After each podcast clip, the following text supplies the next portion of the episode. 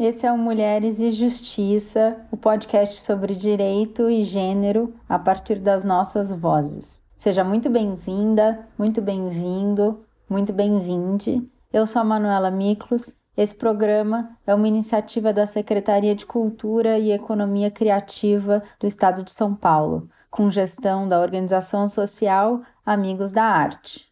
Essa é a estreia da plataforma Cultura em Casa nos canais de streaming de áudio. São mais de 3 mil conteúdos de arte e cultura que você pode acessar gratuitamente em www.culturaemcasa.com.br. Para ajudar nessa aventura, convidamos a Pod Sim, a primeira central e produtora de podcast feita só por mulheres no Brasil.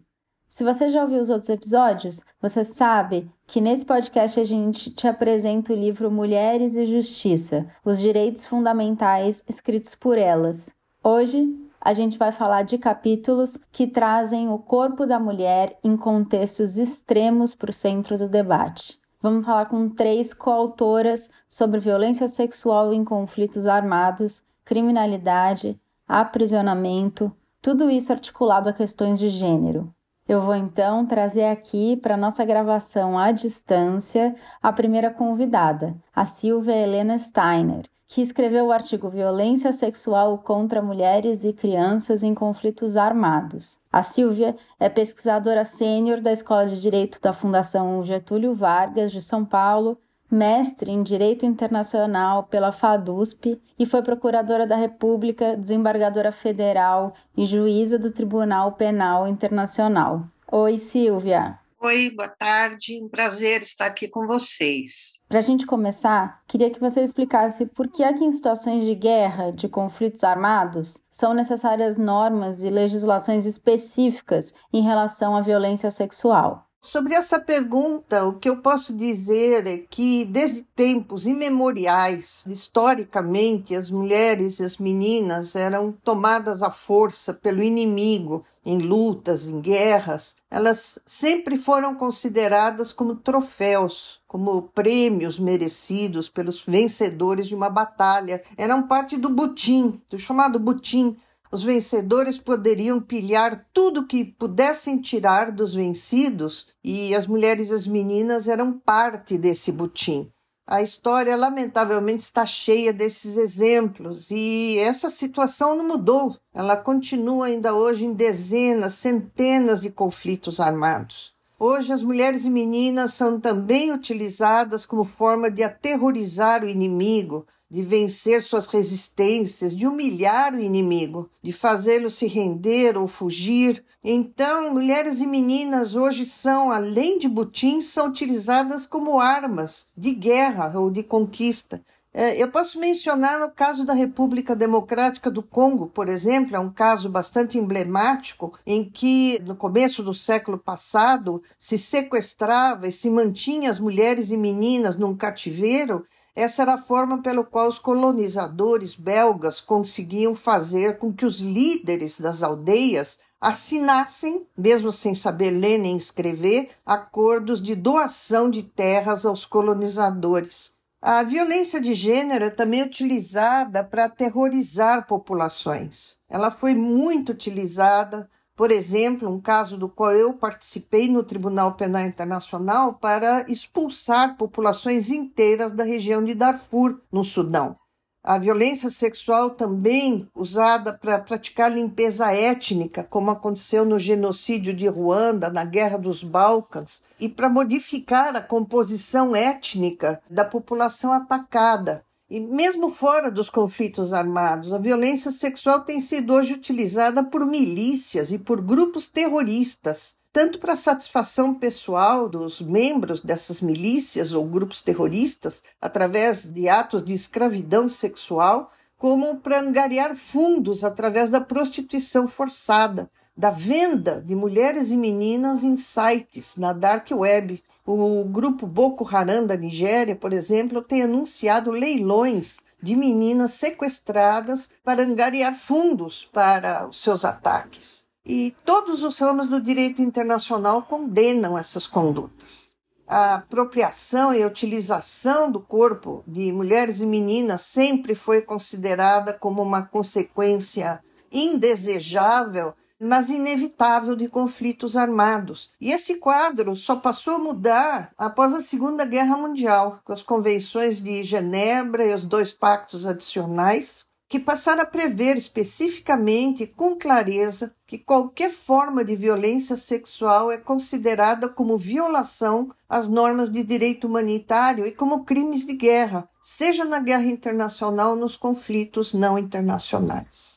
Então, o que eu posso dizer é que a reforma da normativa internacional se fez necessária para criminalizar condutas que antes eram condenadas moralmente mas toleradas. E esse é um grande avanço do direito internacional. Por fim, também quero lembrar os precedentes dos tribunais penais internacionais que classificam como crimes de guerra e como crimes contra a humanidade a violência sexual praticada contra populações ou mesmo contra membros do próprio grupo armado, das Forças Armadas. Um precedente do Tribunal de Ruanda, que foi inovador na interpretação da Convenção contra o Genocídio de 1948 deixou claro que a gravidez ou abortamento forçado de mulheres pode ser considerado como conduta de genocídio se praticadas eh, contra mulheres e meninas de um determinado grupo protegido com o intuito de alterar a composição étnica desse grupo. Hoje, as Nações Unidas dispõem de uma relatoria especial para violência sexual em conflitos, além da então já existente relatoria especial para crianças em conflitos armados. E eu pessoalmente considero que todo esse avanço na legislação no direito penal internacional são fundamentais para erradicar essa forma ou essas formas de violência. E Silvia, por que que o avanço dos direitos humanitários internacionais não são suficientes para proteger as mulheres e as meninas nesses contextos. Acho que você traz essa perspectiva de avanço por um lado, mas a gente sabe que a gente está ainda distante de, de fato, ser capaz de proteger essas meninas e mulheres. O que, que falta para a gente chegar lá? Bom, uh, Manuela, como nos sistemas penais internos, a existência de uma legislação, por melhor que seja, ela não é suficiente por si só para erradicar a prática de crimes. No sistema internacional não é diferente. Mesmo com a evolução da legislação, da jurisprudência internacionais, ainda vemos que em todas as partes do mundo onde há conflitos de qualquer natureza, a dupla vitimização de mulheres e meninas através da violência sexual persiste. Então, no meu entender, é preciso que, assim como nos sistemas penais dos estados, nos sistemas penais internos, é necessário implementar, primeiro, mecanismos de controle, mecanismos de investigação e mecanismos de efetiva punição dos acusados da prática desses crimes, de quaisquer crimes que envolvam violência sexual contra mulheres e crianças é, como eu mencionei, já atualmente duas relatorias especiais na Assembleia Geral das Nações Unidas para o monitoramento das situações onde essas práticas ocorrem. E, por outro lado, a normativa internacional se fortalece através de criação de times de peritos que investigam situações específicas, que reportam às Nações Unidas a existência de violações, a designação das chamadas fact-finding missions, que são missões especiais que visitam determinados lugares, especialmente para apurar se eh, determinados crimes estão ocorrendo. Eh, por outro lado, a criação de tribunais penais internacionais pelo Conselho de Segurança da ONU, com competência para investigar, processar e julgar tais crimes, demonstrou ser extremamente eficaz e deixou uma jurisprudência riquíssima, muito mais abrangente que a própria legislação. E a própria criação do Tribunal Penal Internacional Permanente, esse do qual tive a honra de participar, foi um passo a mais nessa luta contra a impunidade. Então, além da existência de uma normativa, que é lógico, é importante, mas a implementação dessa normativa através de mecanismos que atuem efetivamente eh, na luta contra a impunidade é o mais importante. Importante a implementação de normas de punição, inclusive pelo direito interno dos estados, e que prevejam penas severas para os delitos de violência sexual, mesmo em conflitos urbanos. E aqui eu dou um exemplo nos moldes das leis que hoje vigoram em relação à violência doméstica. Então eu digo que eu respondo dizendo que a luta contra a impunidade dos crimes é a ferramenta essencial, ao lado, evidentemente, da legislação é necessária ah, para que um dia essas práticas sejam erradicadas e vistas como coisa do passado. As ferramentas necessárias para lutar contra a impunidade, tanto na parte de investigação, de processo e julgamento, de imposição de sanção, são essenciais para complementar uma legislação moderna e avançada que já temos. Muito obrigada, Silvia. Daqui a pouco você volta para responder a pergunta do nosso convidado especial de hoje, tá bom? Para seguir a nossa conversa sobre corpos femininos como arma e como prisão, a gente traz agora a coautora Luíse Vilela Leite Filgueiras, que escreveu o artigo Papéis de Gênero na Sociedade Patriarcal e Criminalidade Feminina. A Luísa é juíza federal, mestre e doutoranda em Direito pela PUC de São Paulo. Tudo bem, Luíse?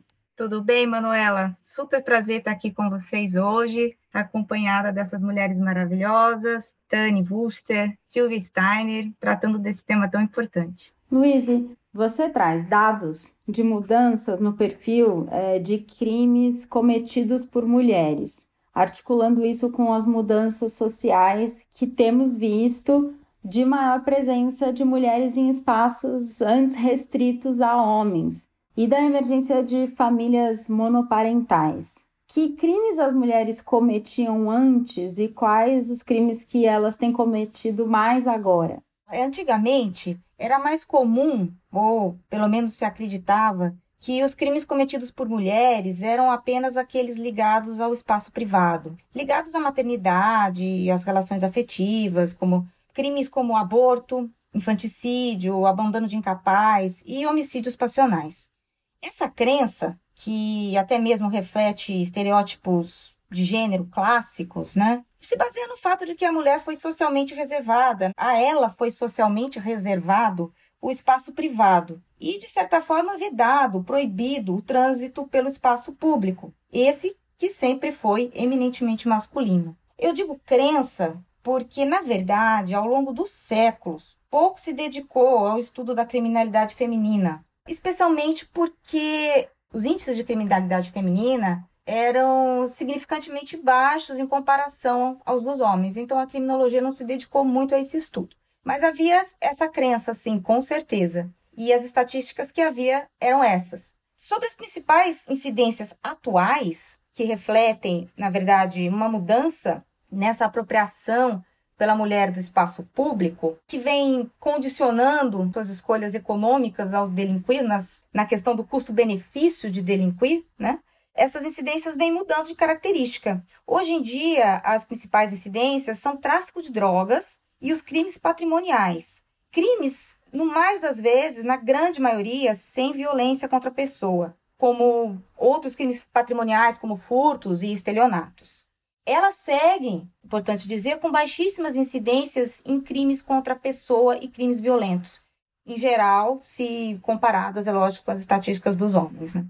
Uma coisa que me chamou muito a atenção no seu texto é que você coloca que muitas vezes a violação da lei parece menos perigosa e mais vantajosa do que a transgressão de normas do patriarcado. Por quê? É exatamente isso. Super oportuna essa pergunta, Manuela. É isso mesmo. Eu concluo que as regras de comportamento da sociedade patriarcal têm uma força coercitiva muito maior que a do ordenamento estatal. Mesmo aquelas mulheres mais transgressoras não costumam transgredir as regras do patriarcado. Na verdade, a ideia inicial do meu artigo, do meu trabalho, foi analisar como os papéis de gênero atribuídos às mulheres e, é claro, aos homens também, porque a eles também são atribuídos papéis de gênero, vão refletir em todos os aspectos das nossas vidas. E, e mostrar que isso não é diferente em relação à mulher delinquente, no sentido daquela que pratica crimes, né? E aí eu tentei demonstrar que o machismo estrutural, ele é tão determinante que ele, ele condiciona a posição da mulher até mesmo dentro das organizações criminosas. E ele condiciona as escolhas dessas mulheres também em relação ao crime, da mesma forma que condiciona a aceitação de regras. Na verdade, foi uma tentativa de mostrar a força dessa cultura patriarcal e o quanto ela tem condicionado o nosso destino de uma maneira inevitável. Obrigada, Luíse. Fica com a gente que a gente vai soltar a pergunta do convidado especial de hoje para você responder logo mais. Antes, eu vou chamar mais uma coautora para o nosso papo, a Tani Maria Wurster, que escreveu o artigo A Invisibilidade e o Controle do Corpo como Marcas do Aprisionamento Feminino. A Tânia é juíza federal, mestra em Direito pela Universidade Federal do Paraná e coordenadora da Comissão AJUF Mulheres. Oi, Tani. Olá, Manuela. Olá, doutora Silvia. Olá, Luiz Filgueiras. Uma alegria e um prazer estar aqui com vocês hoje. Tani, primeiro eu queria que você falasse o que é essa invisibilidade da mulher e depois que você explicasse como é que ela se acentua no sistema prisional e quais são as consequências disso para as mulheres em privação de liberdade. Manuela, a invisibilidade da mulher, de que eu falo no meu artigo, ela está ligada à ideia da culpa que o corpo feminino carrega. A partir das leituras de Antônio Manuel Espanha e Michele Perrault, o trabalho que eu escrevi relata que os mitos, como o mito do pecado original, o mito de Pandora e de Helena de Troia, eles produzem e reproduzem efeitos devastadores e muito duradouros sobre a imagem da indignidade da mulher. Ou seja, a ideia de que a mulher com seu corpo carregado de pecado, é a responsável pela tentação dos homens. Dessa ideia da mulher pecadora decorre a importância da extrema vigilância do seu comportamento e a repressão sexual que lhe é imposta. A castidade afasta a mulher do pecado da Eva e a aproxima do modelo de Maria, que era virgem e que era mãe de Jesus Cristo. Existe então uma correlação entre o mal que habita o corpo feminino e a necessidade de vigiar suas atitudes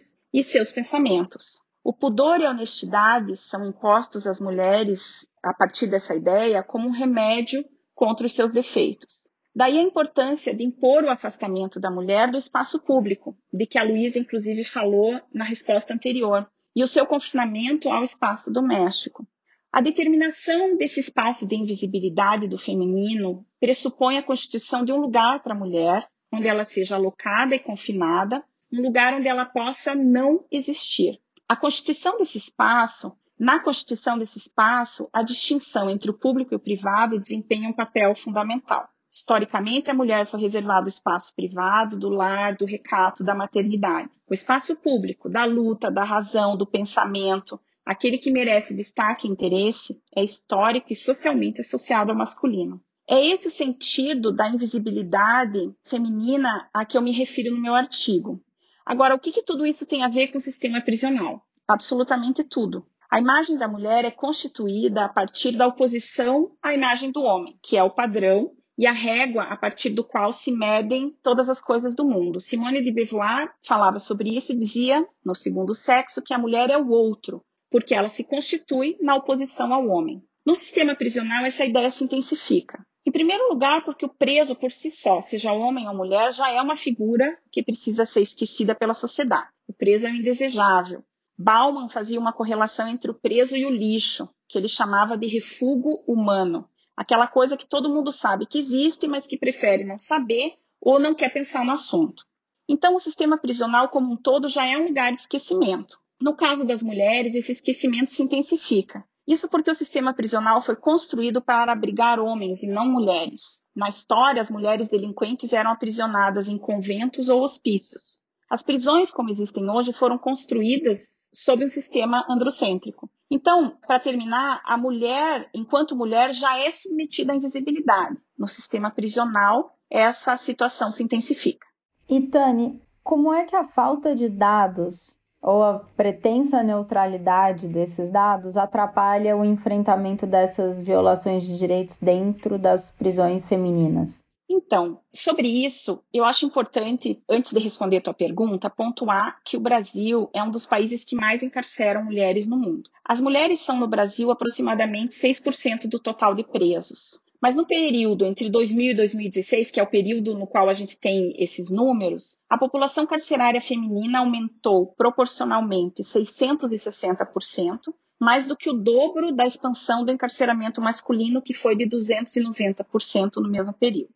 No contexto internacional, em números absolutos, o Brasil figura na quarta posição entre os países que mais encarceram mulheres. Mas na comparação entre o aprisionamento feminino e o número de habitantes do sexo feminino no país, o Brasil está na terceira posição, atrás apenas dos Estados Unidos e da Tailândia. Agora, a expansão do aprisionamento feminino no Brasil não encontra paralelo nem mesmo entre esses países que mais aprisionam mulheres no mundo. Enquanto no Brasil a taxa de aprisionamento entre os anos de 2000 e 2016 foi de 450%, nos Estados Unidos foi de 18%, na Tailândia de 105% e na China de 14%, enquanto na Rússia houve uma redução de 2%.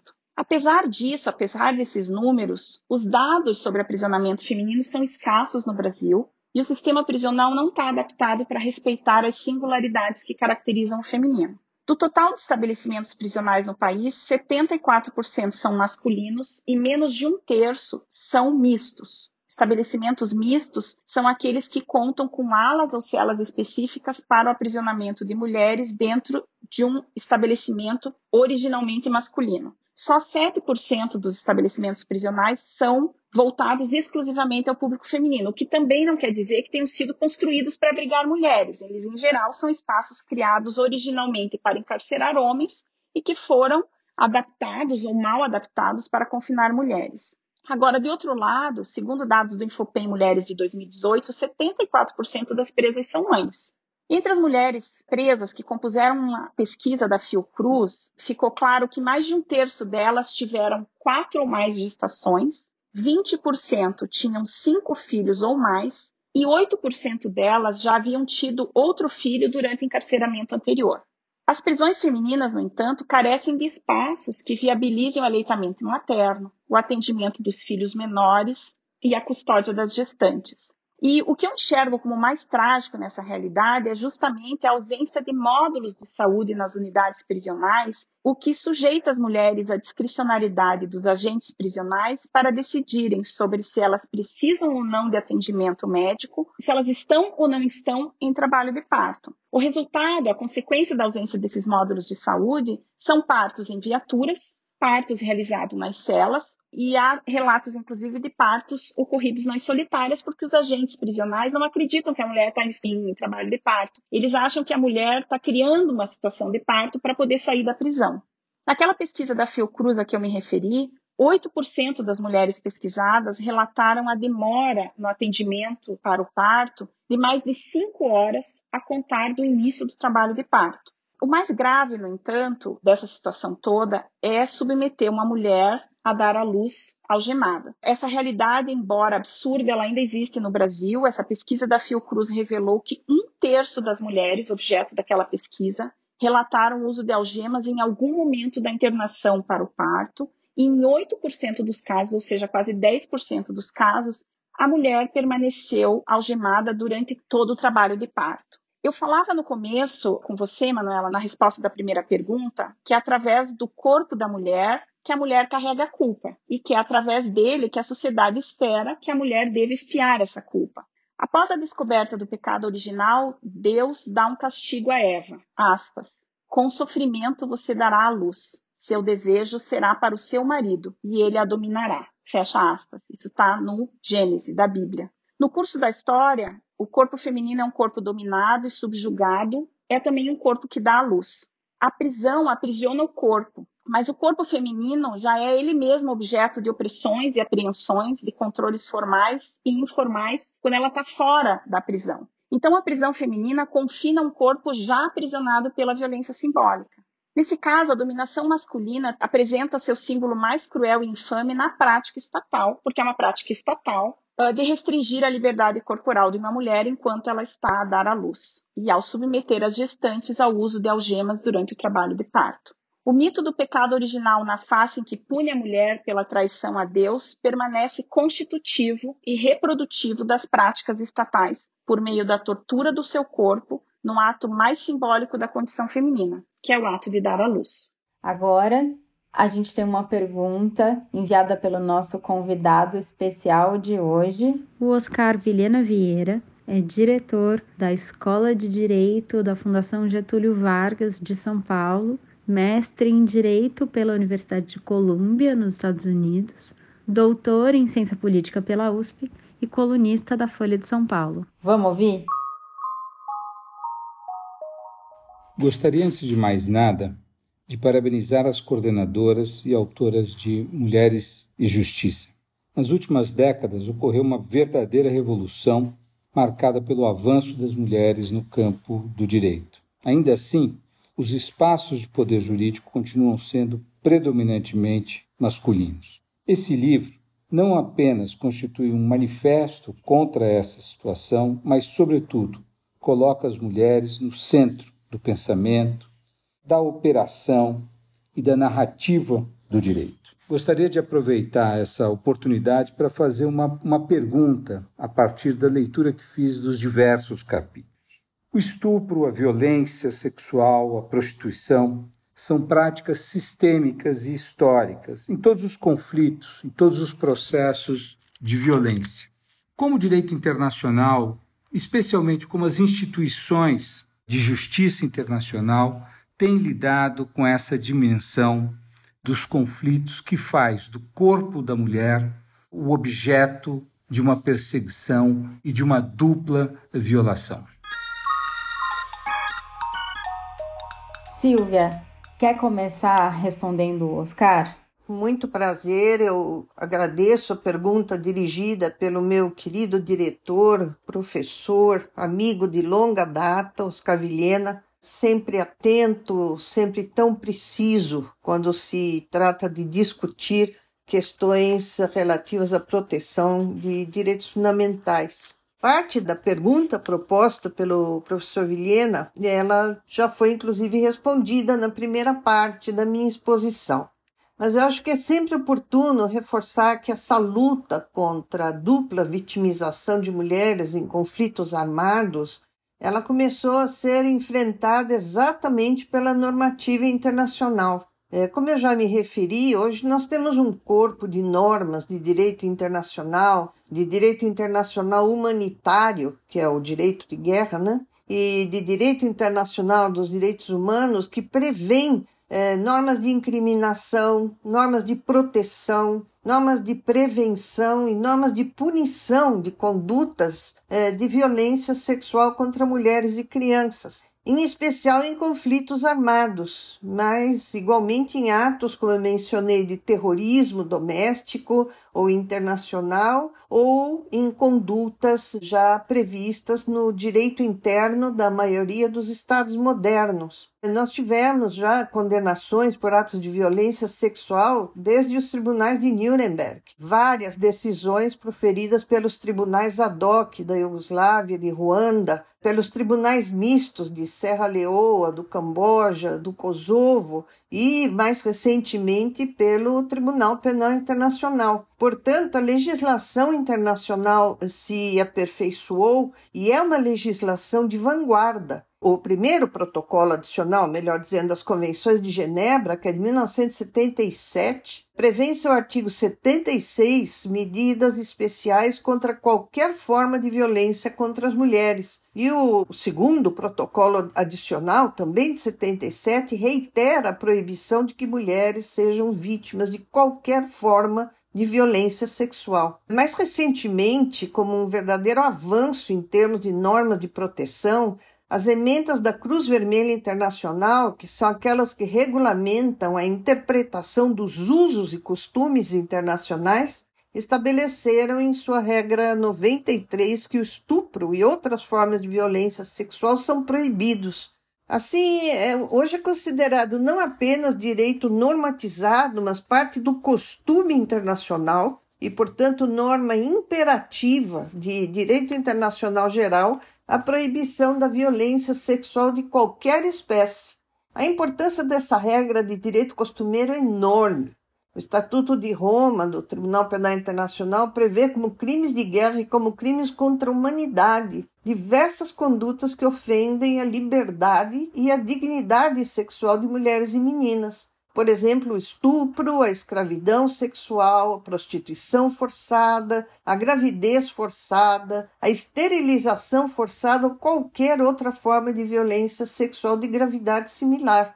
E além disso, professor Oscar, as regras de procedimento de prova, que são o anexo, o equivalente a um código de processo penal do Tribunal Penal Internacional, criaram um sistema especial de proteção às vítimas de violência sexual, tanto de proteção pessoal e proteção da sua dignidade durante as audiências, por exemplo, como ainda regras referentes à admissibilidade de provas específicas para os casos de crimes de violência sexual. Então, só para mencionar, as regras 70 e 71 das regras de procedimento e prova são avançadíssimas e inovadoras. Elas proíbem, por exemplo, que sejam apresentados pelo réu como defesa é, fatos referentes à vida sexual anterior ou posterior da mulher.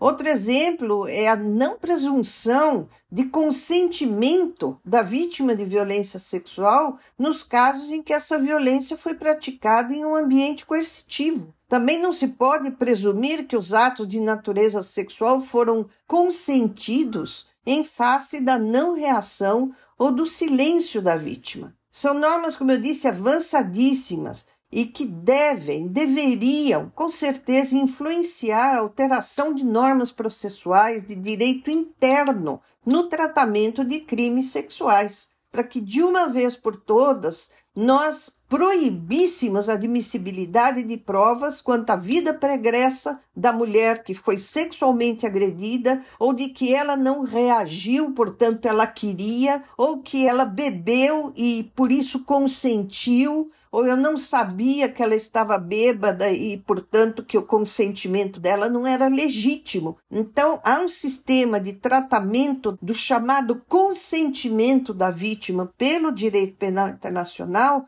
que urge seja estudado e reproduzido nas nossas normas de direito interno. Portanto, meu querido, meu caro professor Oscar Vilhena, eu vejo no direito internacional uma fonte importantíssima de sinalização no sentido de se exigir um aperfeiçoamento das normas penais e processuais penais no direito interno de todos os estados quando se trata de persecução penal eh, nos crimes de violência sexual. Eu espero com isso ter respondido a sua indagação ou suas indagações. Luíse, queria te convidar para entrar nessa conversa com a gente.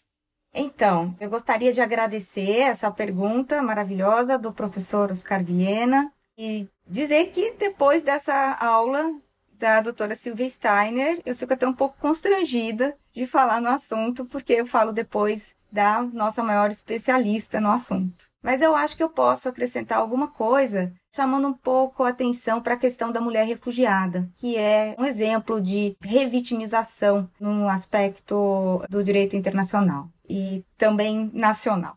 Bom, segundo a nossa lei interna, refugiado ou refugiada é aquela pessoa que se desloca da origem por fundado temor de sofrer perseguição por motivos políticos, raciais ou religiosos, e em razão de nacionalidade ou por pertencer a um determinado grupo social, ou mesmo em razão de outras graves violações de direitos humanos. Só para a gente entender o conceito. A legislação internacional, ela protege a pessoa refugiada e a legislação interna também, refletindo essa proteção internacional, conferindo então a essa pessoa uma série de direitos como a residência permanente, a reunião familiar, por exemplo, e dentre outros. E obedece, e isso é importante dizer, ao princípio internacional da não devolução ou do non-refoulement, que estabelece que o refugiado ou refugiada não poderá, em hipótese alguma, ser deportado ao país de origem. Pois bem, existem muitos direitos garantidos a essas pessoas em situação de refúgio. Mas, se ao falar de mulheres, nós muitas vezes falamos de vulnerabilidades em face à violência, à violência de gênero, falar de mulheres refugiadas é falar de vulnerabilidades extremas, entrecruzadas e potencializadas. É falar da intersecção de vários marcadores sociais de vulnerabilidade. Porque além daquelas inerentes ao gênero, elas reúnem características como raça, cor, etnia, religião e a origem estrangeira, que as expõem a maiores preconceitos e limitações. No caso dessas mulheres, está sempre presente o risco de revitimização porque elas já estão fugindo de conflitos que envolvem violência. Violência moral, psicológica, física e muitas vezes sexual, como colocou a doutora Silvia Stein. E ficam sujeitas às mesmas violências, muitas vezes, tanto no trajeto quanto no local de destino. Essas mulheres são também potenciais vítimas de contrabandistas de imigrantes, os vulgos coiotes, e tráfico de pessoas, especialmente para exploração sexual e trabalho escravo.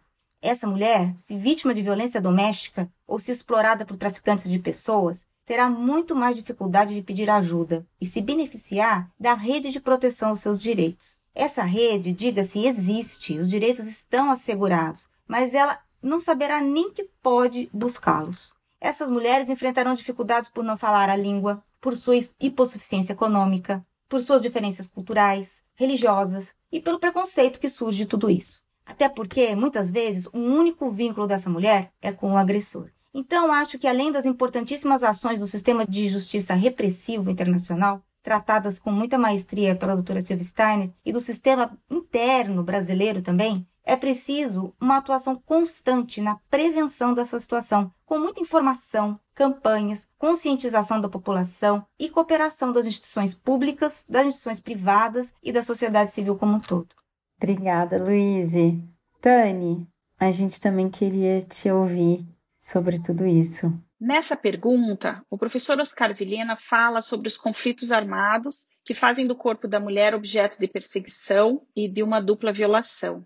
Eu acho que é possível aproveitar essa pergunta e fazer um paralelo entre a violência contra a mulher nos conflitos armados e a violência estatal durante o aprisionamento feminino. A mulher ela está presa em razão da culpa pelo cometimento do crime. A falta de atenção às singularidades do feminino nas unidades prisionais, ou seja, mulheres que estão presas em unidades não adaptadas para a gestação e o parto, revelam também uma dupla punição do corpo feminino. O mesmo paralelo se pode fazer em relação ao uso das algemas uh, no trabalho de parto. Eu havia dito que a prisão feminina confina um corpo já aprisionado pela violência simbólica. É como se, além da punição pelo crime em si mesmo, a sociedade necessitasse punir a mulher pelo fato dela, além de cometer o crime, trair as expectativas de recato e decência que se exige das mulheres, como se fosse necessário puni-la duplamente pelo fato de ela se afastar do modelo de, de Maria, virgem e mãe de Jesus Cristo, e se aproximar da imagem de Eva. Na minha pesquisa de mestrado, eu fiz uma análise sobre os discursos utilizados nas decisões judiciais que negam prisão domiciliar às mulheres, mães de filhos de até 12 anos e gestantes. Essas mulheres, pelo Código de Processo Penal, elas têm direito à prisão domiciliar se elas não tiverem cometido crime contra os seus descendentes ou crimes cometidos com violência ou grave ameaça. O que acontece é que muitos juízes negam o pedido de prisão domiciliar, embora as mulheres preencham todos esses requisitos. E os discursos utilizados pelo Poder Judiciário nessas decisões, eles estão muito relacionados a essa ideia da necessidade de punir a mulher para além do fato de ter cometido crime. Então, por exemplo, havia decisões judiciais que diziam que uma mulher grávida Embora o CPP preveja a prisão domiciliar especificamente no caso de gravidez, o juiz disse que ela não merecia a prisão domiciliar porque uma mulher grávida que comete um crime, a gravidade desse crime é ainda maior pelo fato dela estar grávida. Então, eu acredito que o patriarcado que age nos conflitos armados e submetem os corpos femininos à violência, a uma dupla punição, é o mesmo patriarcado que age de modo a que o Estado também produza e reproduza violências contra o corpo da mulher. Muito obrigada, Silvia, Luíse, Tani, pela conversa. Muito obrigada, Oscar Vilhena, por mandar essa pergunta para nós. A gente segue apresentando e debatendo o livro Mulheres e Justiça, os direitos fundamentais escritos por elas, nos próximos episódios, com mais coautoras e convidados especiais. Obrigada pela sua escuta e até a próxima. Eu é que agradeço muito a Manuela, a Luíse, a Tani, a minha querida amiga, colega, desembargadora federal Inês Virgínia, pela oportunidade de participar desse podcast. E muito obrigada pelo convite. Um abraço a todos e todas. Obrigada a todas as envolvidas nesse projeto lindo. Foi um grande prazer participar. Foi uma alegria e um privilégio estar aqui com vocês hoje. Obrigada. Um beijo.